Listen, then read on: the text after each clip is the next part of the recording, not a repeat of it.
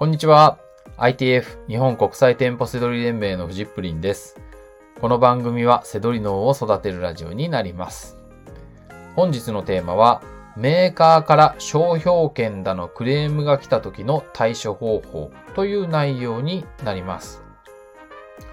えーこういうのね、えーセドリを、えーしていて、こう、販売数が多くなってくると、少なからず、こういう連絡が来ます。メーカーからですね、えー、お宅が取り扱ってる商品はうちの商品だと。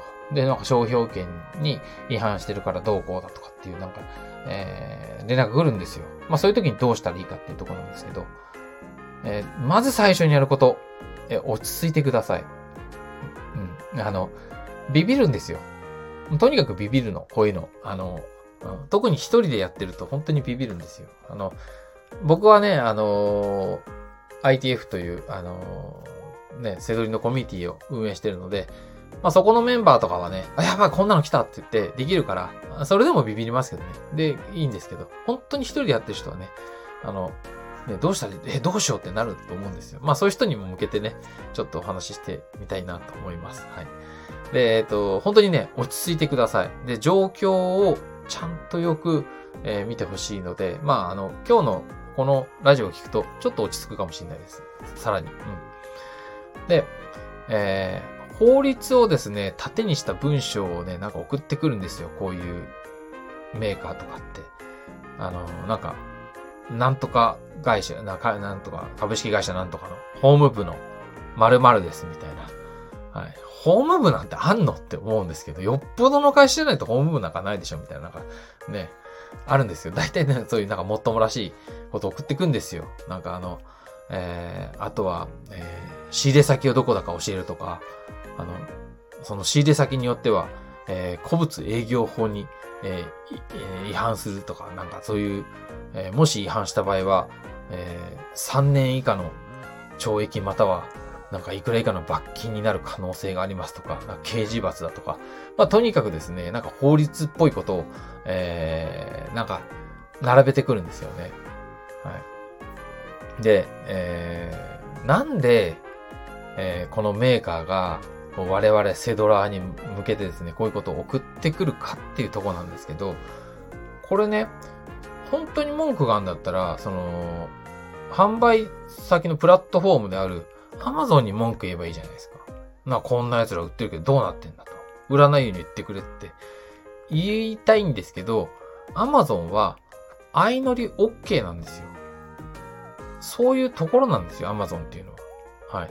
あの、売っていいんですよ。だから、もうクレームがね、なんとメーカーから文句が来ても、こっちは別に基本的に悪くないんです。何にも何、何に、ま、あの、後ろめたいこと一つもないんですよ。あの、偽物売ってたとかダメですよ。あと、えー、Amazon のコンディションのガイドラインに違反してるとかね。中古で仕入れたものを新品で売ってるとか、そういうのはダメですよ。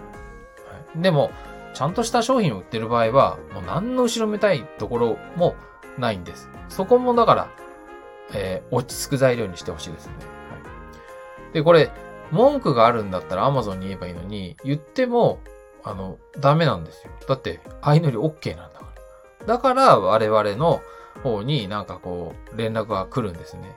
も、しかもなんかもっともらしい、そういうなんか、法務部のなんとかです、みたいなこと言ってて。はい。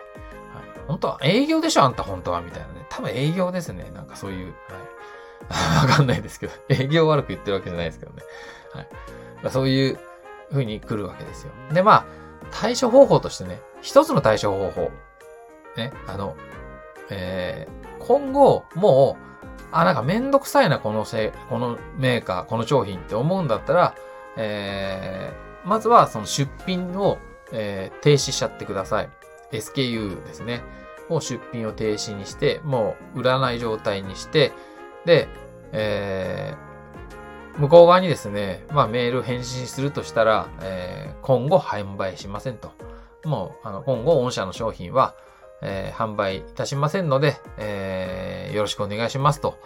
まあそういう内容を送れば、えー大概 OK です。はい。向こうもね、なんか分かってんですよ。その、もっともらしいこと言って、ね。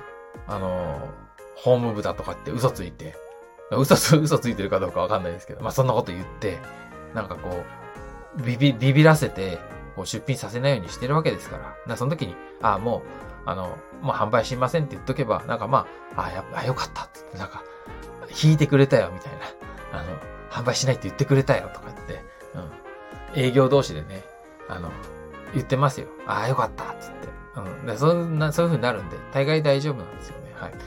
あの、でもね、まあ、だからこの流れを知っといてください。あの、で、もっと面白いのはね、あの、対抗手段で、もう最初からそういうのを警戒して、え、出品してる人もいます。もうコメントにですね、あの、すごい強気なコメントとかを書いていて、えー、まあ、あの、えー、当社は、独占禁止法をあの遵守しておりますみたいなことをもう最初から、えー、入れていて、えー、どんな内、どんな内容かっていうと、えー、まあ、えー、例えば、このクレームを言ってくるようなこういうメーカーですね。まあ、メーカーによる、えー、Amazon への申し立て、えー、まあなんか通報とか、まあ何でもいいんですけど、まあそういうのは独占禁止法に抵触する行為となる可能性がありますみたいな、そういうのをもう言っていて、えー、まあ独占禁止法専門の顧問弁護士に、え、相談させていただきますみたいな、あのー、ことをね、もう最初から書いてる人もいますね。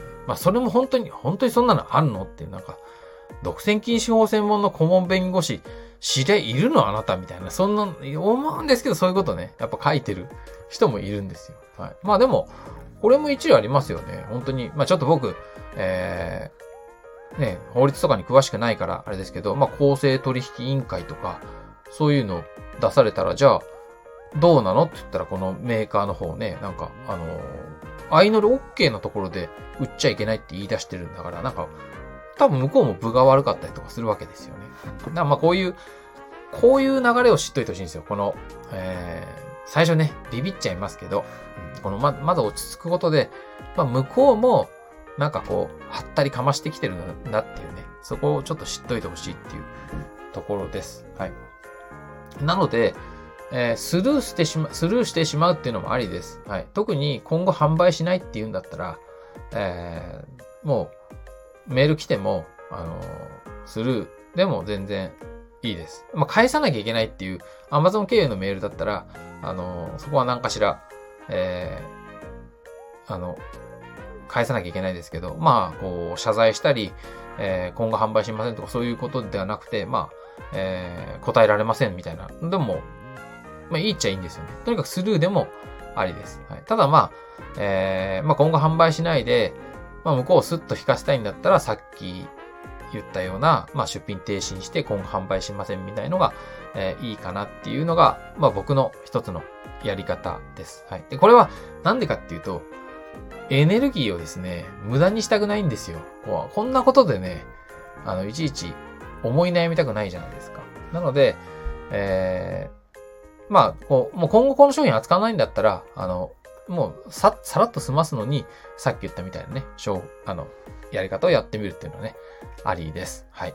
ということで、えー、最初にね、こ連絡来るとビビる、このね、メーカーからの、えー、連絡ですね。はい。まあ、これの一つのね、対処方法についてお伝えさせていただきました。はい。えー、まあ、こんなことね、よく ITF では、えー、あります。はい。えー、もしね、あの、一人でやっていたりとかして、あの、ね、しっかり、えー、こう、せどりね、本気でやっていきたい、一生ものの稼ぐ力を見つけたいっていうことでしたら、え、ITF の方、あのー、検討していただけたらと思います。はい。えー、ということで、本日の放送は以上になります。最後までご視聴いただきまして、ありがとうございました。